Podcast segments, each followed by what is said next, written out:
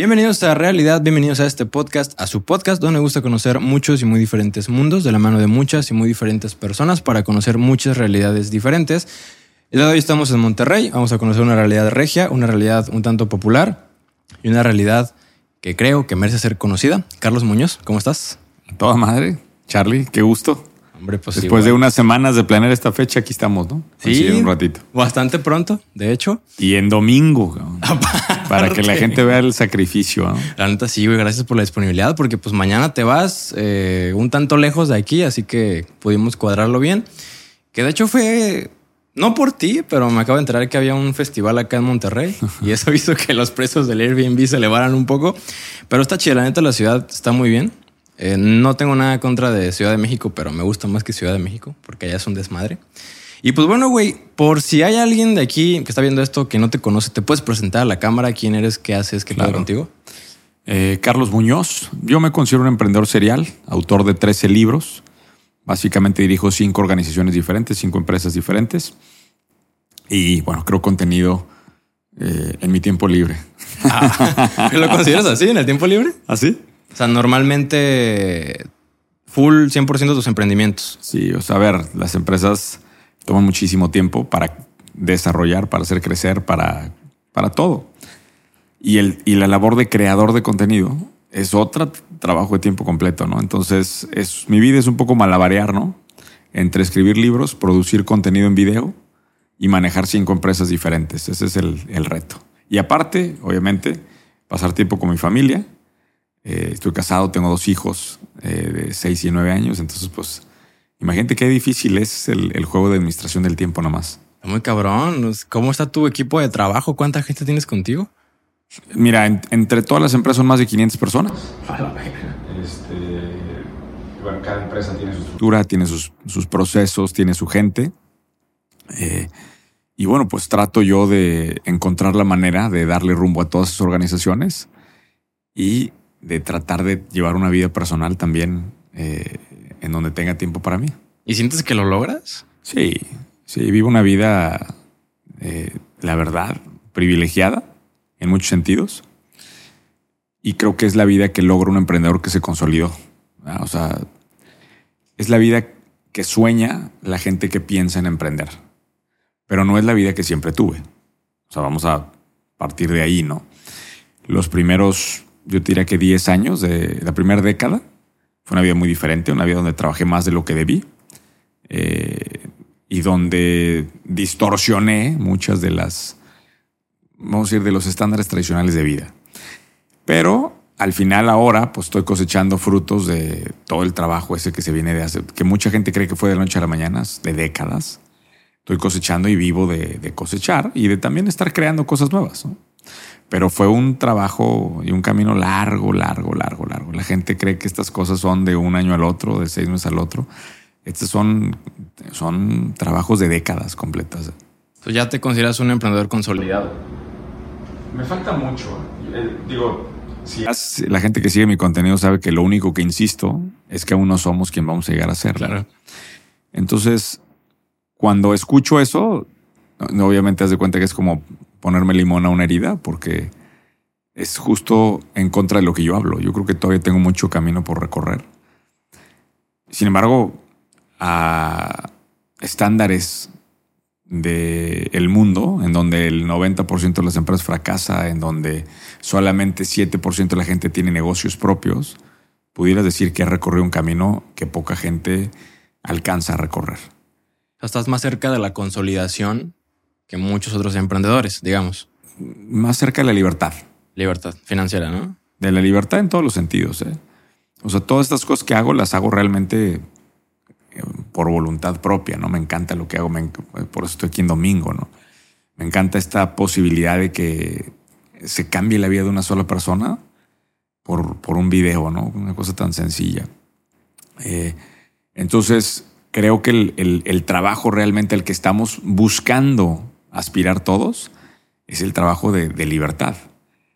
Y ese parte, para mí, parte del camino del emprendimiento, que mucha gente es la que, por lo que he sido tan criticado yo y, y creo que mucha gente sigue sin entender que lo que yo trato es simplemente generar ese proceso de emprendimiento para la gente, que es el inicio del camino de la libertad. Sí.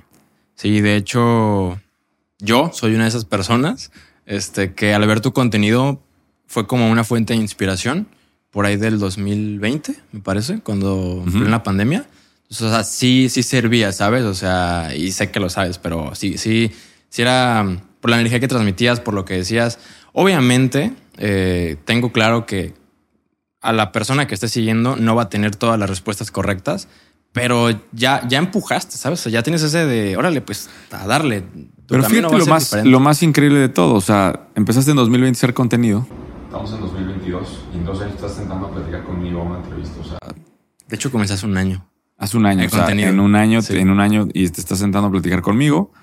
No nos conocíamos, no teníamos ninguna relación, o sea, alguna amistad, algo, simplemente el puro contenido.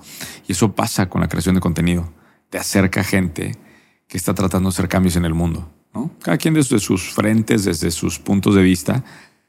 Y la gente sigue sin entender el valor de las marcas personales y de lo que es crear contenido. Al final te va a ayudar a conectarte con gente diferente y va a hacer que pues, cambie el panorama de tu vida totalmente.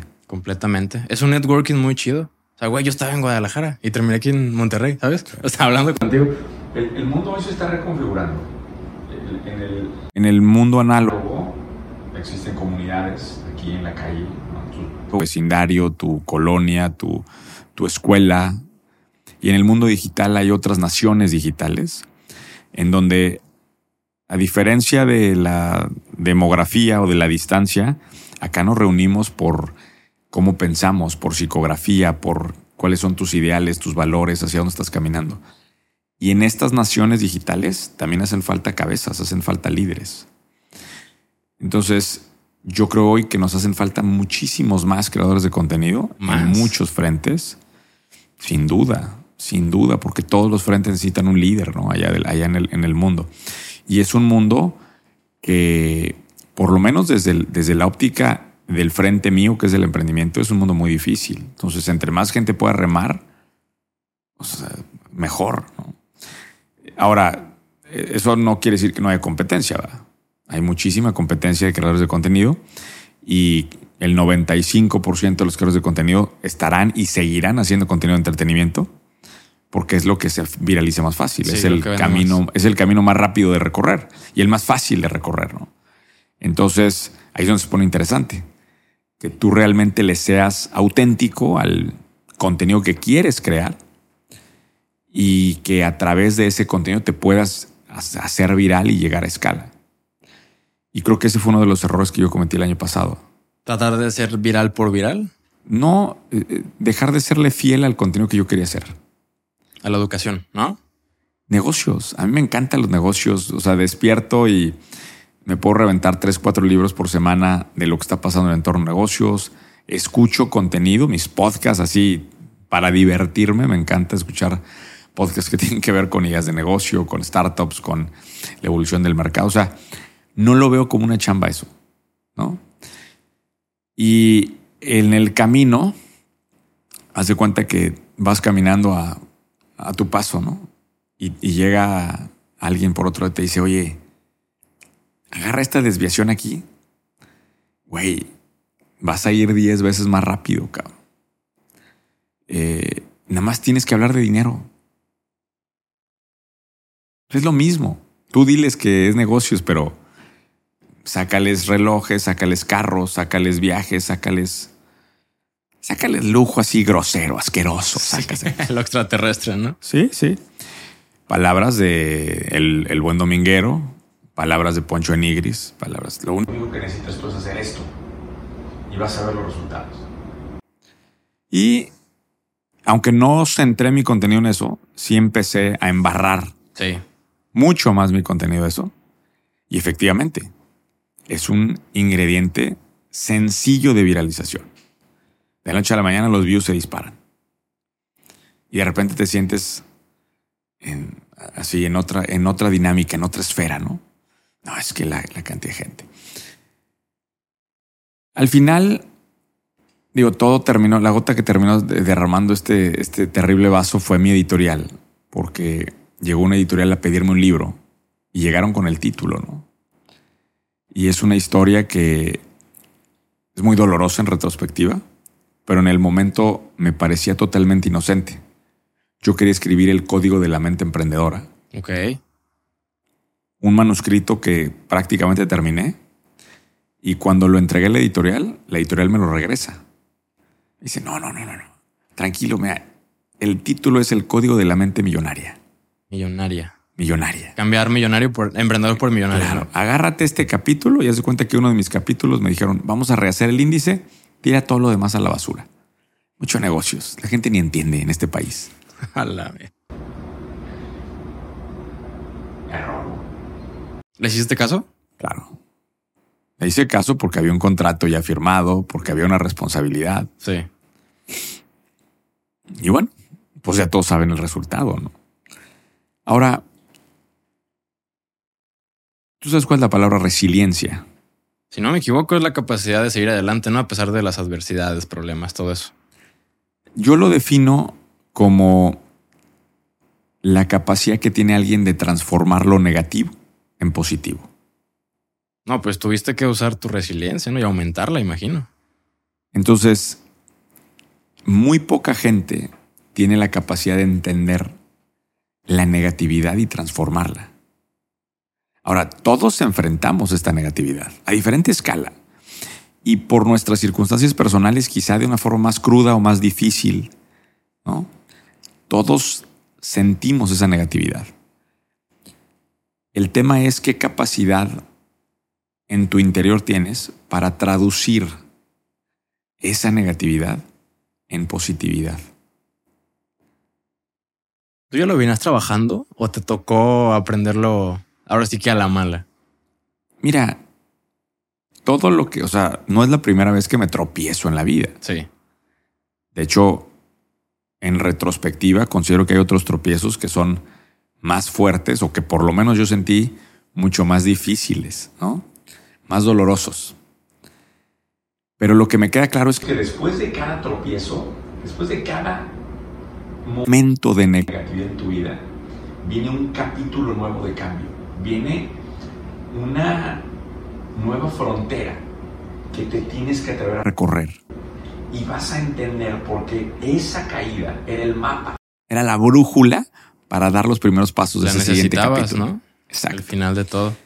Entonces, yo he pasado por varias facetas, por varios capítulos de mi vida. Eh, y, y estoy ahora viviendo este nuevo capítulo y estoy muy contento, muy cómodo en los zapatos en los que estoy. Y, y siempre me dicen, no, es que te arrepiento. No me arrepiento de lo que pasó porque todo eso me llevó a donde tenía que estar. Y curiosamente, parte de lo que tenía que hacer era dejar de hacer contenido tanto. O sea, me refiero a dejar de creer que mi vida era la creación de contenido. Comenzaste a enfrascarte demasiado. ¿Descuidaste tus negocios? No, pero la familia sí. Uf. Está peor, ¿eh? Está- O sea, y, y tampoco te puedo decir que fue, este, o sea, no al, no al nivel, no a un nivel crítico, Sí. Pero sí este episodio me hizo volver a abrir los ojos y darme cuenta de que tenía que dedicarle mucho más tiempo a mi familia. Y, y te digo, ha sido un proceso de cambio muy bonito. Oye, pero hay- te, tengo una duda. Tú mencionas lo de la editorial, ¿no? Eh, del nombre y todo eso, que fue la gota. ¿Eso fue antes, durante o después del tan afamadísimo debate? No, mucho después. Fue después. Fue después. Sí, el, el debate no lo considero yo. O sea, el debate fue el primer, el, el primer paso, digamos, o mal paso. Sí. Después vino el escándalo del mesero, que fue mucho más, tuvo mucho más eco, eh, de Gil, el escándalo alrededor de Gil. Eh, y, y bueno, pues así, o sea, se fueron encadenando una cosa tras otra. El- el- al final de cuentas, creo que era, era el momento, ¿no? Yo, o sea, si no hubiera sido esto, hubiera sido otras cosas. Pero lo que sí me queda claro, y esto eh, me lo dicen todos mis analistas de, de estrategia y comunicación, es que los ataques que he tenido han sido dirigidos, Ok. Orquestados completamente. orquestados 100%. ¿Y tienes idea de, de por quién? O no, no una persona individual, pero algún grupo de personas. Sin duda es la otra nación. En este mundo de naciones digitales en el que estamos, tus ideales van en contra de los ideales, muchas veces o se traslapan o chocan contra los ideales de otra de las naciones digitales. Entonces, hay otros grupos que no les parecen los mensajes que yo doy. Y ahí en esos puntos de choque es en donde está la, o sea, donde se da este, este choque. Fíjate lo que son las cosas. Ahorita lancé mi, primer libro en inglés. Ok. Eh, se llama The No Mac Model. Eh, con una editorial americana que se llama Advantage. El día que lanzo el libro, esto venía con eh, semanas y, de preparación, meses de preparación. De hecho, el libro me tomó dos años en escribir. A la madre. Eh, y el día que sale el libro, me, me, llama la atención porque las notas del periódico fueron que estaba comprando en Ross. No sé si te enteraste de esto. No. 34 periódicos, medios de comunicación diversos hablaron de que iba a comprar Ross por una foto vieja. Sí. Y que andaba volando en Viverbus. Ah, eso sí lo vi. Eso sí lo vi. Vi, vi, vi, vi la foto. Sí. Se orquestó el mismo día de lanzamiento del nuevo libro. Ah, cabrón. Eso no sabía. Es parte de, este juego. Y opacó el lanzamiento del libro. Por supuesto. Siempre la negatividad, siempre la controversia, siempre el choque, siempre la burla va a opacar a todo el trabajo serio de creación de contenido de valor. O sea, fue un, saboteo, pues, al libro. Y te puedo hablar de las cinco últimos lanzamientos o cinco últimos episodios que hemos preparado desde mi trinchera. Todos han tratado de ser saboteados por este, por este grupo. Difícil. A la madre. Oye, ¿cuál es esta nación eh, adversa? Eh, o sea, ¿cómo la puedes catalogar sin dar nombres específicos? Yo creo que, eh, o sea, de hecho, justo ese es mi problema, ¿sabes? No, no, no, no tengo tan claro qué es lo que les molesta de mi contenido. Ok. O sea, a ver, entiendo perfectamente que he cometido errores como cualquier otra, como cualquier otra persona. Sí. Y eso, en esos errores, pues he, cometido la estupidez de, eh, pues lastimar o de insultar a personas. Y eso lo he reconocido. Eh. Sin embargo, creo que en el fondo, cuando tú ves el grueso de mi contenido, el grueso de mi contenido es muy propositivo. Trata de decirte, oye, güey, hay un camino diferente. ¿Sí? De camino diferente te dice que la vida no es como te la pintan las reglas. El camino es haciendo tu propio negocio, tus propios, o sea, ese, ese concepto de fondo de seguir y desarrollar tu potencial es el que me parece invalioso y no entendería quién estuviera en contra de eso. Al menos alguien que realmente estuviera en un momento muy oscuro, muy difícil de su vida, producto de haber incursionado de algún negocio así, no sé. De hecho, eh, me, me, me, gustó que pusiste ahí en tus historias de que, oye, ¿qué le preguntarían a Carlos? O sea, ¿qué dice la gente? Sí. ¿Qué dice la gente? ¿Te lo digo ahorita o quieres que la no, después? Ahí te mira. Una persona. Hay preguntas desde muy técnicas hasta muy de ti, de tu trayectoria. Mira, una persona preguntó. Las que tú quieras. Rick Acosta G. ¿Qué puedes decir de Ajolox, los NFT que lanzó Dan Fuentes, su socio de Dinevo? A ver, eh, contexto, me parece que hay una oportunidad enorme alrededor del mundo web 3.0 y de todo lo que es el ecosistema cripto.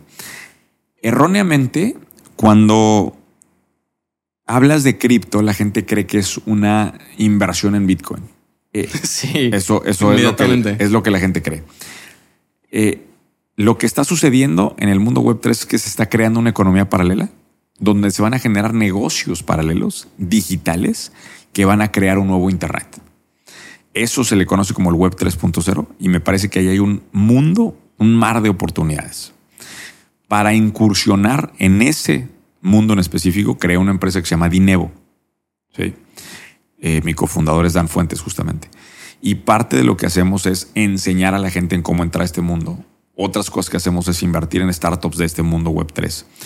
Y nosotros mismos estamos lanzando proyectos. Estamos creando un juego Play to Earn y bueno, y vienen otras cosas. Dentro de ese mundo mi socio, y esto no es un proyecto mío, es un proyecto de él, lanza unos NFTs para generar recursos para la protección del ajolote. Ok. Entonces es un proyecto muy bonito porque tiene una misión de fondo de ayuda Sí.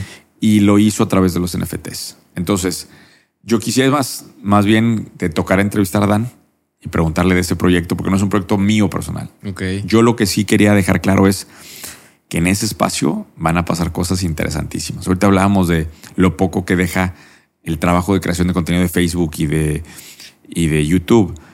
Este, la monetización de los creadores del futuro está por estos NFTs y por todas las herramientas del Web 3.0. Ahí está el futuro. Qué bueno que me dices. Sí, Para sí. ir investigando ese Ahí pedo. está, ahí está. Es que es- es bastante, a mi punto de ver, complejo porque es desconocido todavía. O sea, ¿cuánto tiempo le das para que esto ya sea de cosa de diario? E, Eso justamente es a lo que se dedica Dinero, ayudar a la gente, de la llevar de la mano a la gente a través de ese mundo. Ahora, eh, no creo que sea un mundo que reemplace al existente. O sea, no creo que sea un mundo en donde digas, ah, este, ya no voy a usar, este, ya voy a dejar, déjame saco los, los papeles, déjame tiro los papeles estos a la basura, este, y, y solamente uso cripto. Creo que es un mundo que se va a traslapar. O sea, la economía digital se va a traslapar con la, con la tradicional. Pero creo que para 2030 el, el dato, si no me equivoco, era que más del 10% de las transacciones del mundo iban a ser por, por monedas digitales. Más del 10%. Sí, o sea, estás hablando de uno de cada 10 dólares moviéndose por cripto. Es un mundo, ¿eh? Sí. Es un mundo Esto para 2030. para 2030. Estás a la vuelta de esquina. O sea, si algo. A ver, este. Una de las grandes. eh, poniendo la otra parte de la moneda, uno de los grandes aciertos en mi vida fue meterme muy antes a la creación de contenido. ¿Estás de acuerdo? Yo vengo haciendo contenidos de que era Facebook nada más. Sí. No había nada más que Facebook. Creo que la gente que entiende el mundo web 3 y que se meta desde hoy lo va a ver como uno de los grandes aciertos de su vida. Van a ser los nuevos. No sé, Luisito Comunica, los nuevos. ¿Cómo se llama este güey de Estados Unidos, el que regala cosas? Y Eh, las startups más valiosas y los negocios más potentes de esta década van a tener de alguna u otra forma relación con este mundo web 3.0. Es impresionante lo que se viene.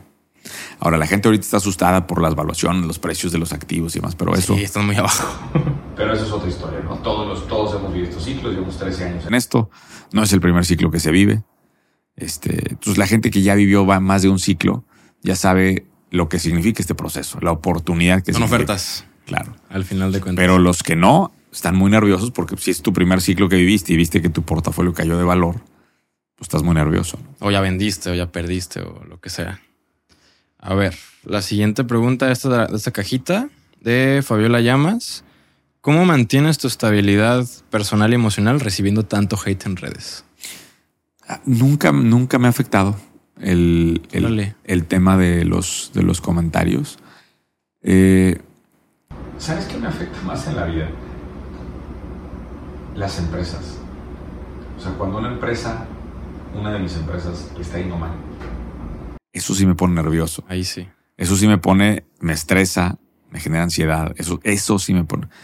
El que una persona que no tiene fotos en su perfil, anónima, te empieza a tirar, este, no, no es algo que me preocupe. ¿Y sabes qué es lo que me sorprende más de todo este fenómeno? Que en, nunca, nunca en la calle ha llegado alguien y me ha dicho, oye, güey, me caga tu contenido. Nunca. Es raro. Está bien cabrón eso. O sea, Sí.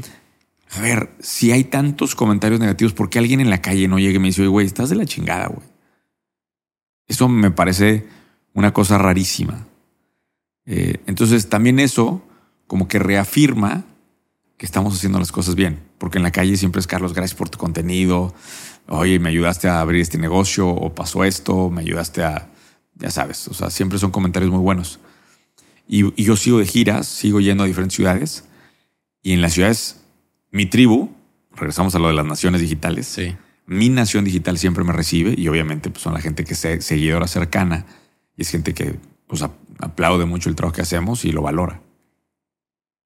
Qué respetable eso, la neta, ¿eh? O sea, porque prueba bastante que, que primero, pues no, no eres una persona, vamos a llamarlo, eh, puberta, adolescente, joven en sus 20 porque a gente de mi edad sí nos llega a afectar bastante, ¿sabes? Entonces, primero habla como de una madurez mental ahí muy, muy, muy establecida y un enfoque. O sea, lo importante realmente pues es la empresa. Creo que el problema puede radicar cuando tanto hate y todos estos ataques orquestados afectan a la empresa, porque una empresa es de creador Y- de contenido. Y claro que lo afectaron. Sí. Y claro que lo afectaron. Y en, y en función de esas torpezas que yo cometí, tuve que correr gente de mis empresas, especialmente del instituto. El ¿No era sostenible ya? Pues bajaron las ventas, por supuesto. Sí. Y pues, oye, las empresas tienen que tomar decisiones en función de lo que, de sus expectativas que tiene el frente. Fue muy doloroso tener que decirle a alguien, a ver, por mi torpeza, tú perdiste tu trabajo. Parte del juego. Es parte del juego de los negocios. ¿verdad? A veces es por circunstancias del mercado, a veces es por circunstancias de la competencia y a veces por circunstancias de tu propia torpeza. Como en esta ocasión. Entonces, es, pa- es parte del, del juego. ¿no? Aquí mm, Paul1602 pregunta, ¿por cómo te ves en redes, eres un personaje o así eres en realidad? Ah, Por supuesto que eh, no puede ser la realidad cuando todo el contenido que hago es grabaciones de eventos en donde estoy hablando de negocios. Vamos a poner eso en contexto. Empezamos tú y yo, Charlie, hablando de lo difícil que es la administración del tiempo. Es inviable, si tengo una familia y cinco negocios, que yo tenga tiempo completo para hacer contenido. No lo tengo.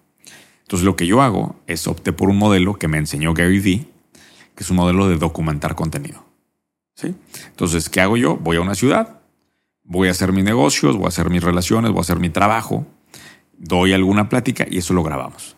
Y eso es lo que a mis redes. Entonces, lo que, o sea, en mis redes publicamos a diario, pero todo lo que publicamos es solamente el contenido de lo que hablo en los eventos. ¿Cómo voy a ser yo una persona cuando solamente habl- habla de negocios esa persona? Sí. Pues en la vida real, claro, o sea, en la vida real hablo de otras cosas, tengo gustos, este, también me divierto, voy de, eh, o sea, no, y esa vida no la ve en las redes. Entonces, pues claro que falta esa parte. Pero todo eso, porque me dicen, me- No, y es que deberías de documentar, o sea, me, deberías de poner más de tu vida personal. Dos cosas. La primera es consume un chingo de tiempo. Entonces, si estás este, ahí documentando ahí lo de tus hijos y la madre, ya no estás viviendo el momento con, con los hijos. Entonces, primero pierdes un chingo de tiempo. Y la segunda cosa es que no lo quieren ver. Mi gente, mi nación, no es una nación de chisme.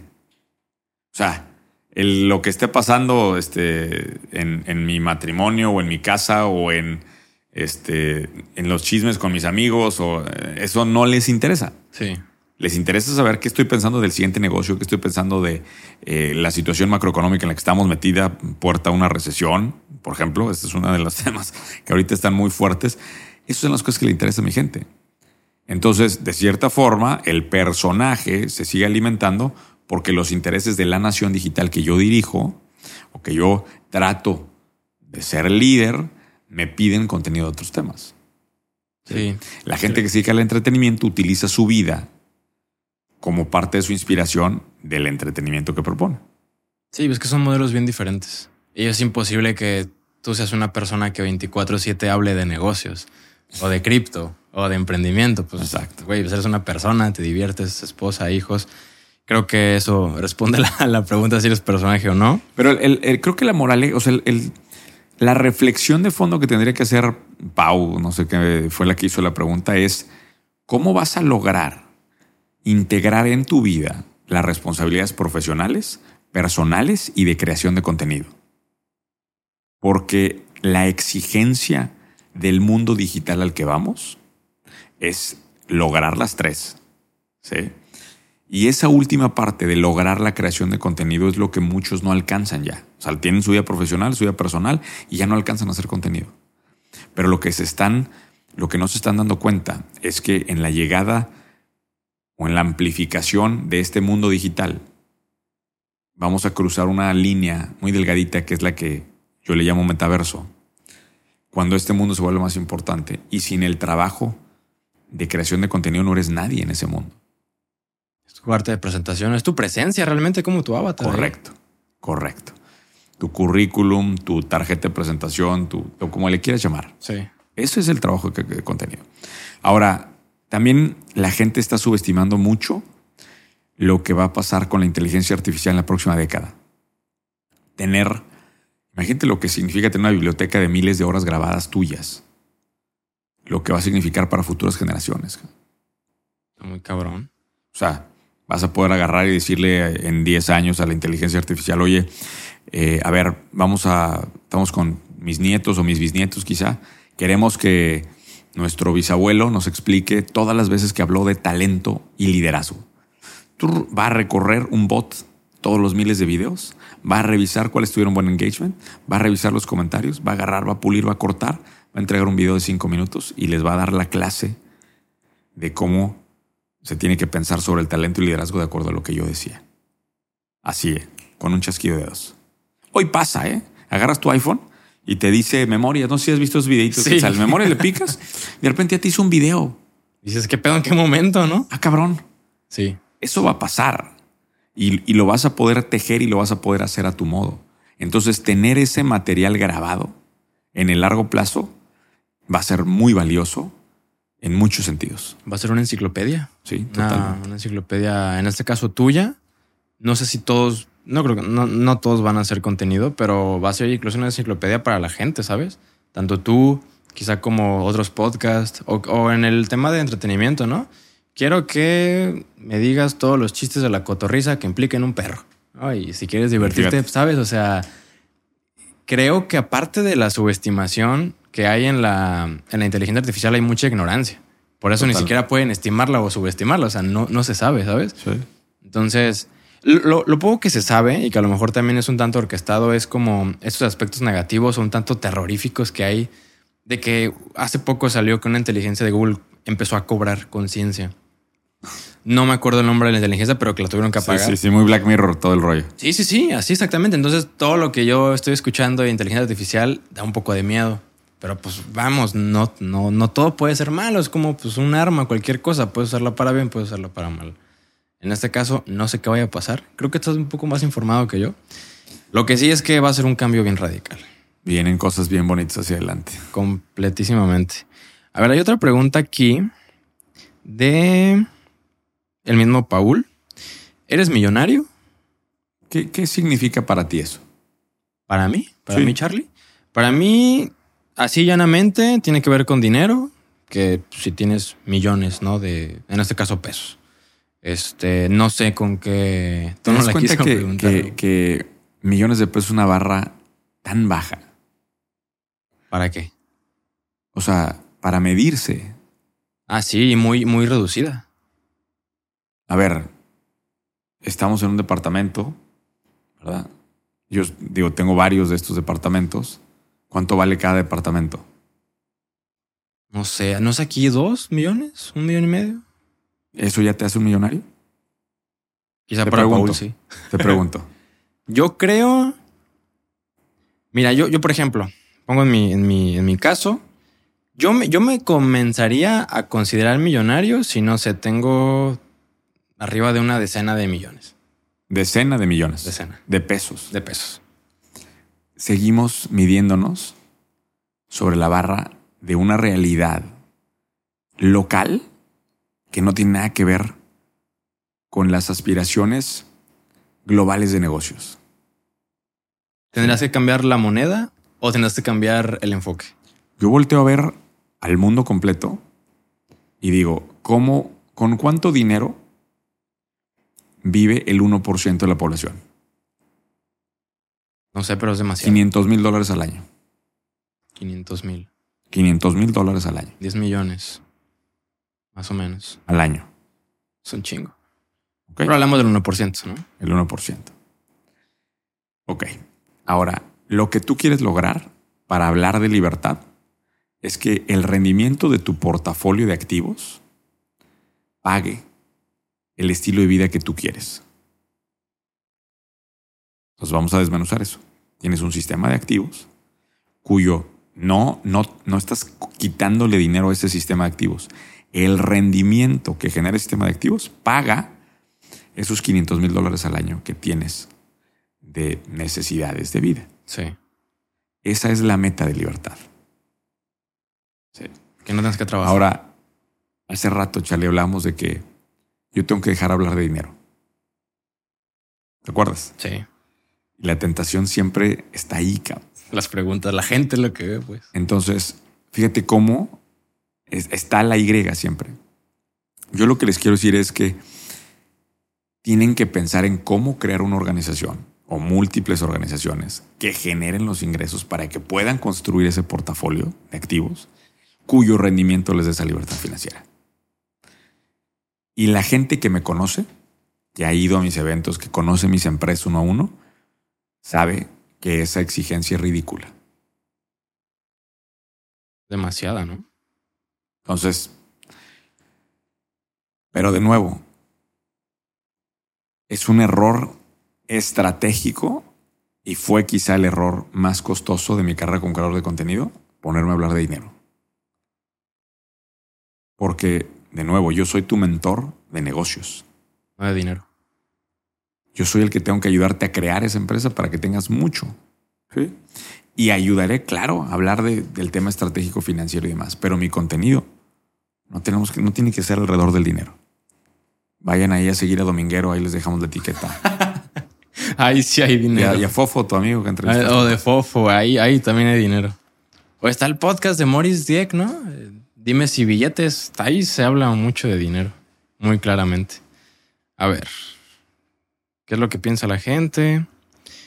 Mm, inicio, desarrollo. Bueno, también tiene que ver con dinero. ¿Quieres escucharla o me salto a la Tú dale, siguiente? tírale y a ver qué me... Inicio, desarrollo y desenlace de la riqueza para ti.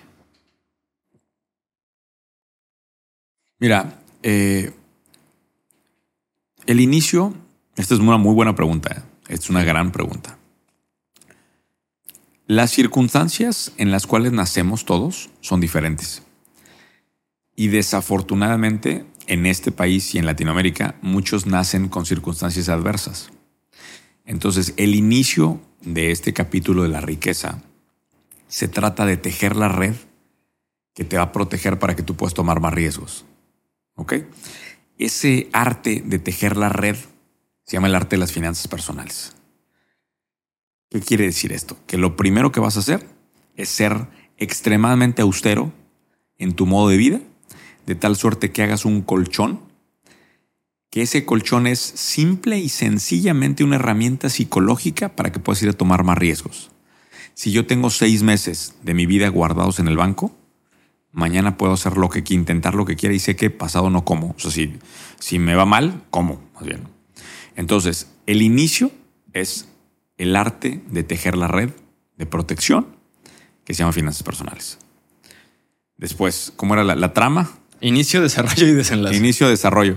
El desarrollo es en donde te das cuenta que la parte más sencilla de crear riqueza es abrir nuevas fuentes de ingreso y no trabajar metido como ratoncito en una. Entonces, al darte cuenta en eso, el trabajo se vuelve, el desarrollo se vuelve abrir la mayor cantidad de fuentes de ingreso posible que tengas a la mano y consolidarlas. Esas fuentes de ingreso tendrán una política de dividendo, ¿sí? que es un dilema bien interesante porque parte de ese dinero tiene que regresar al negocio para que el negocio siga creciendo.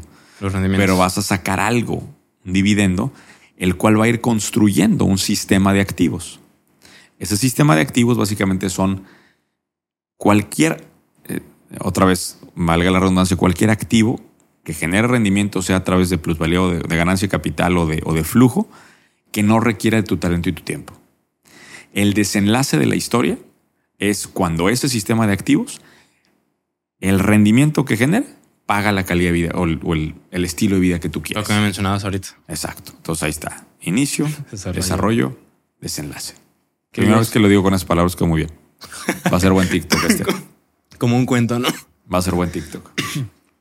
Sí, creo que es como el desenlace de, de la creación de riqueza, ¿no? Porque tú dejas proactivamente de estar ahí y ya tus activos lo hacen. Pero al final pues, la riqueza se mantiene, es, es el objetivo, ¿no? Que la riqueza siga circulando, haciéndose. Si así. tú estás viviendo con menos, inclusive menos del rendimiento que genera tu sistema de activos, la- el- todo el tiempo está creciendo.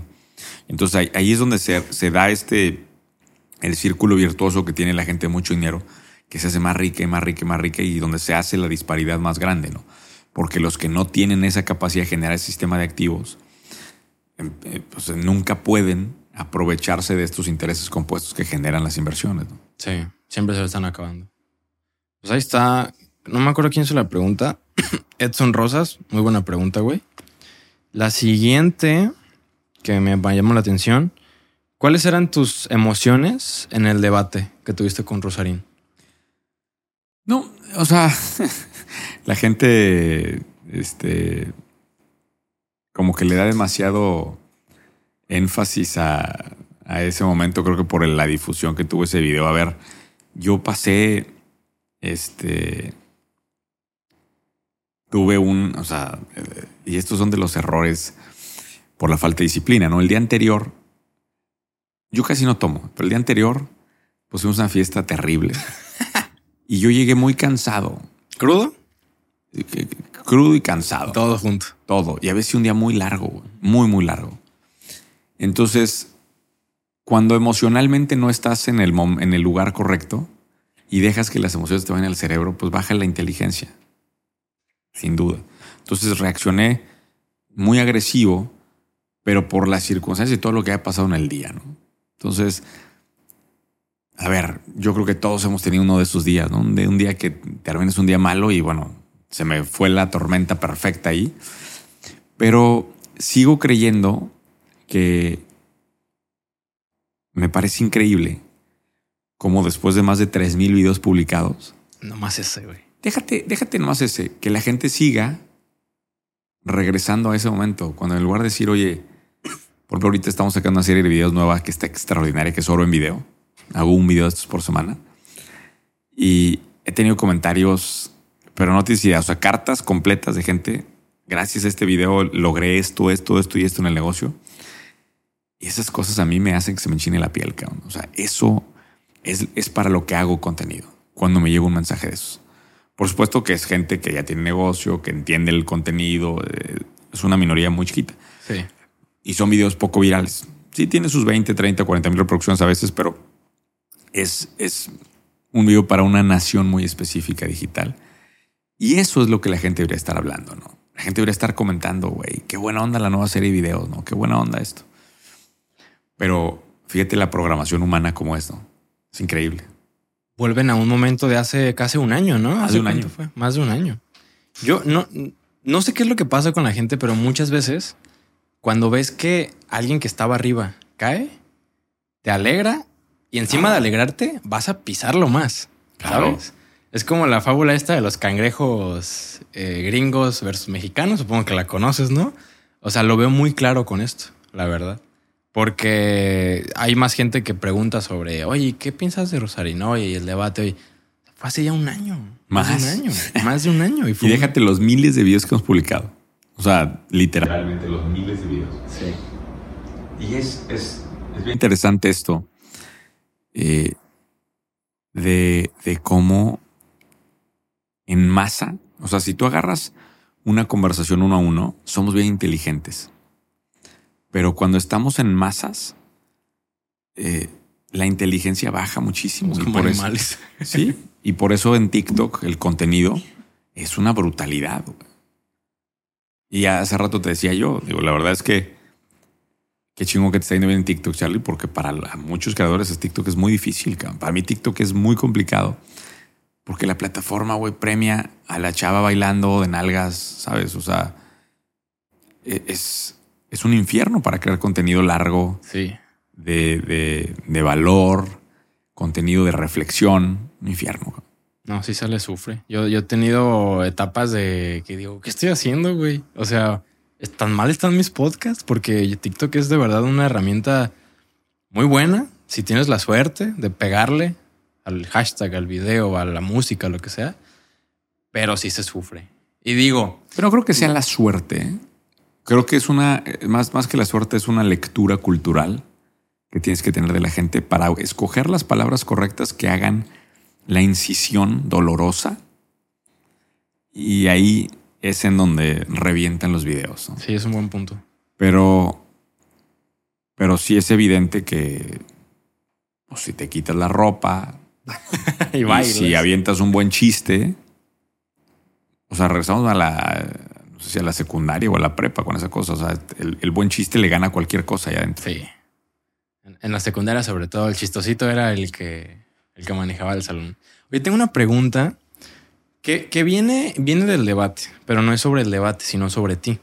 Hay una pregunta que te hizo Diego, que era ¿por qué crees lo que crees? Y recuerdo que ahí, ahí ya había mucha fricción entre los dos. Y ya estaban como que bien así entrados. Y no hubo una respuesta clara. Entonces me gustaría saber si después de este momento, incluso que dejas las redes un tiempo, vuelves de introspección, tienes una respuesta de por qué crees lo que crees. A ver, yo creo que al final lo que creemos parte de muchos, de muchas aristas diferentes. Desde dónde crecimos, ¿verdad? Desde quiénes son nuestros padres, cuál fue el contexto en el que iniciaste, cuáles fueron los principales mensajes de tu familia, los principales motivadores de tu familia, el entorno, cómo te ayudaron a crecer. Y justamente somos la suma de todas estas aristas diferentes y el camino que hemos decidido recorrer. Entonces, creo lo que creo por cómo me educaron mis papás, por la- las grandísimas lecciones que me dio mi abuelo, eh, que bueno, mi abuelo fue un, un partícipe impresionante, por la manera tan competitiva con la que me ayudó a crecer mi papá. Papá fue un tipo duro, difícil, que siempre me exigía más. Es un, es un tipo duro, difícil, que siempre me exige más, pero con muchísimo amor. Entonces, al final, todas estas cosas, desde dónde naces, el contexto, tu familia, te van puliendo y te van dando esas premisas con las cuales ves el mundo. Entonces, si me preguntas por qué lo creo, porque así lo viví. ¿no? Y yo viví en una casa en donde te decían, tú puedes trabajar de lo que sea, pero no vas a trabajar para nadie. Imagínate qué fuerte, cabrón. ¿Esa fue tu realidad? Imagínate qué increíble crecer en esa casa. Se lo deseo a todo el mundo. Porque en mi cabeza, cuando yo termino de estudiar, nunca, nunca me vi trabajando en una empresa, pero ni siquiera lo consideré. Entonces, yo que creía en ese momento que podía tener una empresa. Y acabé teniendo mi empresa. Mucho, muy sufrida, muy, muy difícil ese proceso inicial de despertar la primera empresa, pero nunca desistí y nunca me eché para atrás Sí. porque siempre creí que se podía. Y no una, tiene cinco. En- Entonces, yo le deseo a mucha gente que tenga esa posibilidad de, de crecer al lado de gente y en familias extraordinarias. Ahora, si tu familia no fue así, si tu entorno no fue así, si naciste en el contexto difícil, si naciste en un, en un contexto complicado económicamente, siempre está la posibilidad hoy a través de este mundo digital de rodearte en estas naciones digitales con el tipo de contenido, con el tipo de personas con las que quieres juntarte para que ayuden en ese proceso de entender valores, creencias, objetivos, metas. Sí, que tú elijas, ¿no? ¿Con quién juntarte? Entonces, estamos en un mundo, yo estoy, yo que mucho más viejo de toda la gente que va a escuchar o ver este, este video, mucho más viejo. Un poco. Eh, y la vida es bien divertida, cabrón. Y yo creo que se va a poner mucho más divertida para ustedes con todas las herramientas que tienen enfrente. Yo te puedo decir que de los 20 a los 30 años perdí mu- mucho tiempo en esa década porque no tuve alguien que me guiara y me dijera, güey, este, por aquí, por allá, ah, este es el atajo, esto es lo que debes de hacer aquí, ten cuidado con esto.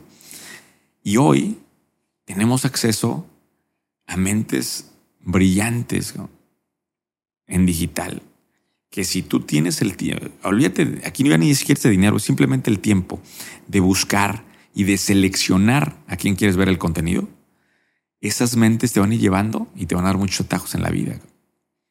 Mi preocupación es que te rodees y que tus redes sociales estén infestadas del 99% de entretenimiento y el 1% restante de gente que te diga que el mundo está mal, que no se puede lograr nada, que estamos en la pobreza, que estamos en la desigualdad. A ver, sí, sí, el mundo está muy mal, pero dentro del mundo malo en el que estamos, todavía se pueden construir muchas cosas. Sí, hay tiempo todavía. Sí. Yo me considero no de los críticos del mundo, sino de los obreros que están haciendo, ahí están haciendo su trabajo con sus ladrillitos, ahí estamos. Para intentar cambiarlo, ¿no? Y, y lo que estamos construyendo quizá a muchos no les guste y quizá a otros les parezca feo o aberrante, pero mira, no paramos. Esa es la nación digital que yo estoy tratando de provocar, la de los constructores, la de los optimistas, la de los que dicen, yo no sé por qué, a lo mejor no nací en el, la mejor casa o en el mejor lugar, pero yo sí puedo. Yo sí puedo tener un negocio y yo sí creo en este país y yo sí puedo echar adelante la economía. Y, y ese grupito de gente, me he dado cuenta en particular que en estos últimos años post pandemia ha sido mucho más reducido. Son oleadas, ¿no? Y hoy el péndulo está en otro lado. Pero la vida es un péndulo. Va a volver a nuestro lado. Y cuando regrese, ahí vamos a estar. Listos para recibir a la gente que ya entiende que hay otra manera de vivir. Sí, en ese momento del péndulo. Y en algún momento va a volver a retirarse. Dijiste algo que me llamó la atención, que desearías, ¿no? Que todos o mucha gente tenga una educación a unos padres como los tuyos, que siempre te inculcaron a no trabajar para nadie. Y me hace pensar en, para mí, en este momento es una utopía, que todos sean emprendedores, que no haya eh, trabajadores, que no haya... ¿Por qué? Porque es, es una utopía. A eso voy porque te lo quería preguntar. O sea, ¿tú ves viable económicamente, gubernamentalmente, socialmente, que todos sean emprendedores? Todos, todos, sin excepción. O sea, ¿tú de verdad lo ves viable, que se puede sostener? ¿O necesitaríamos a fuerzas, empleados, gente que únicamente acate órdenes? Hay muchísimas cosas que hay que responder alrededor de esta pregunta. La primera es tener muy claro qué significa para ti un empleado. Y otra de las cosas en donde me equivoqué el año pasado es generar este concepto despectivo. Minions. Sí, los minions, de los empleados, pero yo no me refería a los empleados. Si tú vas y ves los materiales originales, yo no, yo no hablo de los empleados como minions. Las redes se encargaron de crear acerca de eso. Yo dije, las personas que hacen labores rutinarias, que no están creciendo dentro de organizaciones, que no tienen iniciativa y decisión, entonces los catalogamos así. Las personas que tienen iniciativa, decisión y que se mueven dentro de, organizaciones son líderes. ¿sí? Entonces, yo sí creo que puede existir un mundo de emprendedores y líderes. ¿Ok? Eso es lo primero que quiero poner en contexto. ¿no?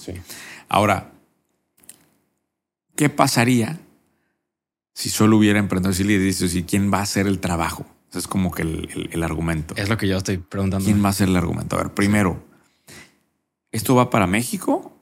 ¿Va para América Latina? ¿Para quién va? Me lo pregunto en México, por lo pronto. Si todos fuéramos emprendedores en México, podríamos contratar empleados en otros países del mundo. ¿Y si es mundial? A, ver, porque lo, pongo desde ese contexto. Sí, claro.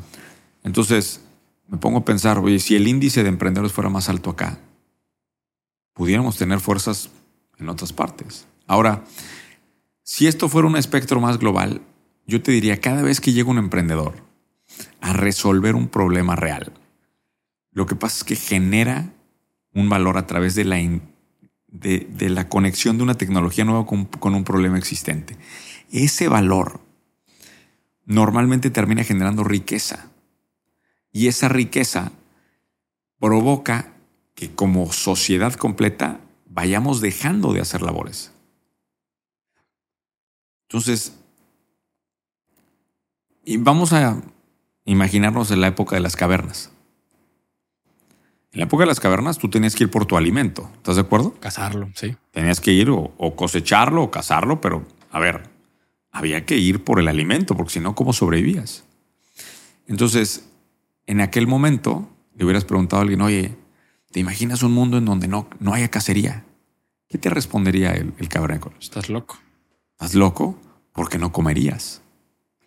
Y sin embargo hemos generado tanta riqueza en los últimos miles y decenas de miles y que hoy podemos darnos el lujo de dedicarnos horas a puro trabajo intelectual y no preocuparnos por lo que vamos a comer. Nomás vas, lo compras y ya. Aquí abajo está la tienda, vamos y tendremos suficientes calorías ahí para vivir un mes. Sí. Así me siento con esa pregunta. Ok. Obviamente no se alcanza a ver, claro que no, pero sí veo un mundo en donde el emprendimiento se vuelva mucho más común, en donde se facilite más el emprendimiento y en donde quien tiene la voluntad de ser emprendedor lo puede hacer. Sí creo que al final hay personas que no tienen este espíritu de competencia, que van a querer una vida muy horizontal y mucho más relajada y que quieran un trabajo tradicional. Y para ellos siempre va a haber obviamente trabajos. Pero lo que yo abogo no es que todos seamos emprendedores. Lo que yo abogo es quien tenga el espíritu de competencia En este país lo pueda lograr. Eso es lo más importante. Y yo creo que hoy, con las circunstancias que hay, con las oportunidades que veo en el mundo digital, en el mundo web 3, todas las oportunidades que se ven, creo verdaderamente que podemos cambiar las cosas y generar muchos más emprendedores para América Latina, no más para México. Y, y aquí quiero hacer una invitación. Yo tengo un podcast eh, que hacemos martes y jueves. Eh, ahorita viene el final de temporada, pero en agosto regresamos. Se llama ¿Dónde está la oportunidad? Escúchenlo. Martes y jueves.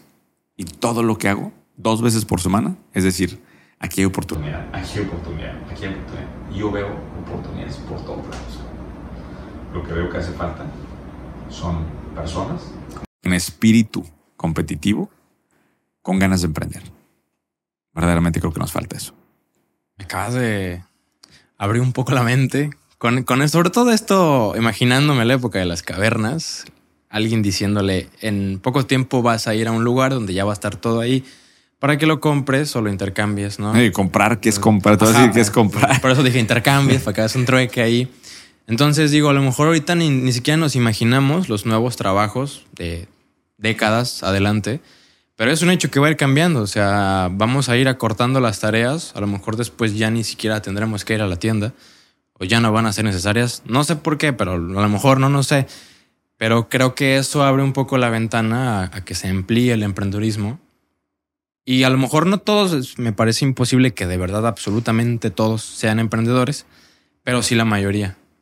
No sé, simplemente creo que es una posibilidad ahí interesante y también me gusta como pensar o imaginarme qué es lo que puede ser el trabajo del futuro, ¿no? Porque pues, se habla de que por lo menos un ejemplo medio burdo, que a lo mejor que los cajeros de Walmart ya no van a tener trabajo por el scan and go, ¿no? Un ejemplo. O sea, creo que va a ir avanzando. Ese es el trabajo que tiene que hacer el emprendedor para analizar dónde están las oportunidades. Sí.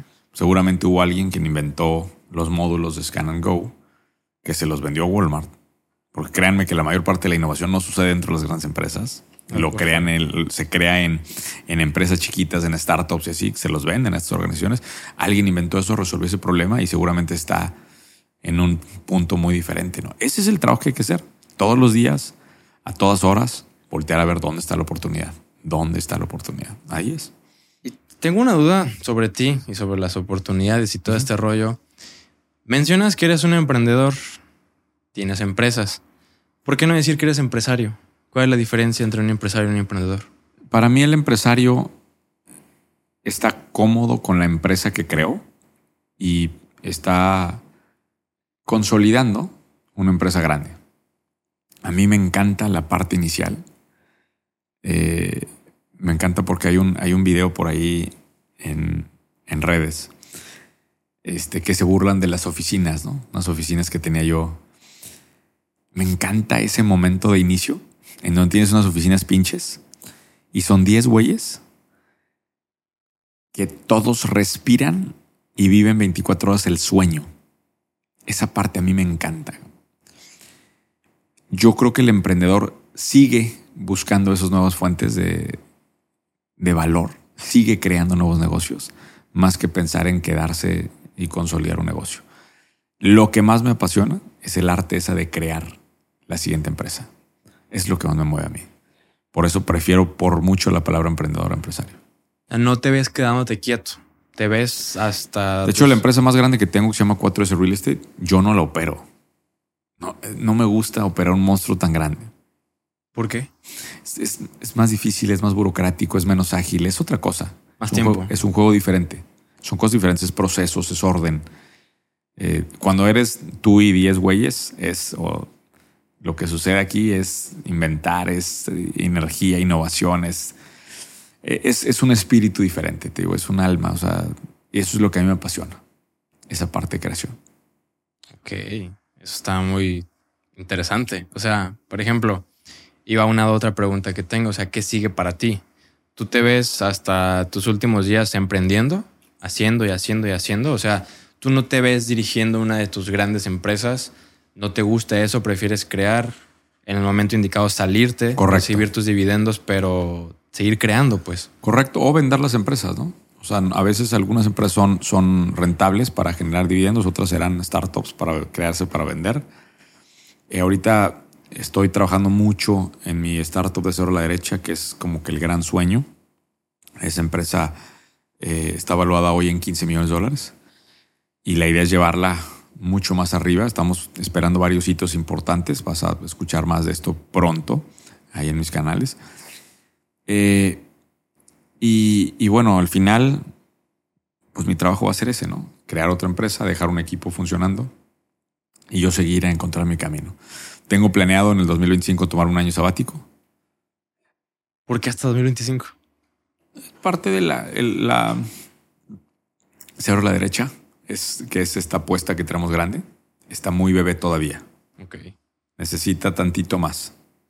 Entonces, si todo funciona de acuerdo en tiempo, para 2025 va a estar en un momento ideal, ya, ya en un punto ideal, como para yo poderme separar. ¿Vender o No necesariamente vender, pero ya con un equipo dirigiéndola mucho más robusto, con un equipo muy sofisticado de, de management, que ya realmente no me necesite. Entonces, eso, y, y bueno, había avisado desde siempre que el instituto, yo lo, lo dejo, el instituto es el que maneja todas las conferencias que yo hago y demás, lo voy a dejar en 2025. Entonces va a estar, va a estar divertido. El instituto se queda a manos de los socios que están ahí y a ver qué pasa con él. quién va a hacer la imagen? ¿No, no has, has pensado en algún tipo Ellos, de...? ellos ya están trabajando con otros speakers. ya- o sea, el instituto ya trabaja con múltiples speakers y están desarrollando esas competencias. Entonces te va a estar divertido. Lo vas a dejar. O sea, vas a dejar hacer contenido. Claro. O lo haré de forma diferente. No lo sé todavía cómo exactamente va a funcionar eso. Pero, o sea, sí. Sí es un, es un hito que estoy buscando en mi vida, el 2025. Y luego vendré con ganas de hacer otra cosa. Ok. No sé qué, pero otra cosa. Pero lo que conocemos como Master Muñoz, por lo menos o por lo pronto en 2025, va a dejar de serlo. Pues digamos que de aquí a 2025 tienen a Master Muñoz seguro. Ok. Después, quién sabe qué pase. ok. Hubo una de las cosas que tú decías mucho, incluso antes de ser Master Muñoz. Era una frase que me marcó mucho. Primero positiva, luego negativa. Y al final fue por cosa de cómo yo la interpreté y cómo la empleé. Pero decía que si quieres vivir bien, tienes que dormir mal. Entonces te pregunto, ¿sigues pensando eso? 100%. Pero también otra vez contexto. Contexto. Hacer un negocio, hacer una empresa, requiere de una energía. O sea, pero 24 horas. Si no estás obsesionado con la idea del negocio que quieres hacer, con la solución, no estás obsesionado con tus clientes, con cuáles son sus problemas, y realmente te partes la madre al inicio, es muy difícil ese proceso de inicio.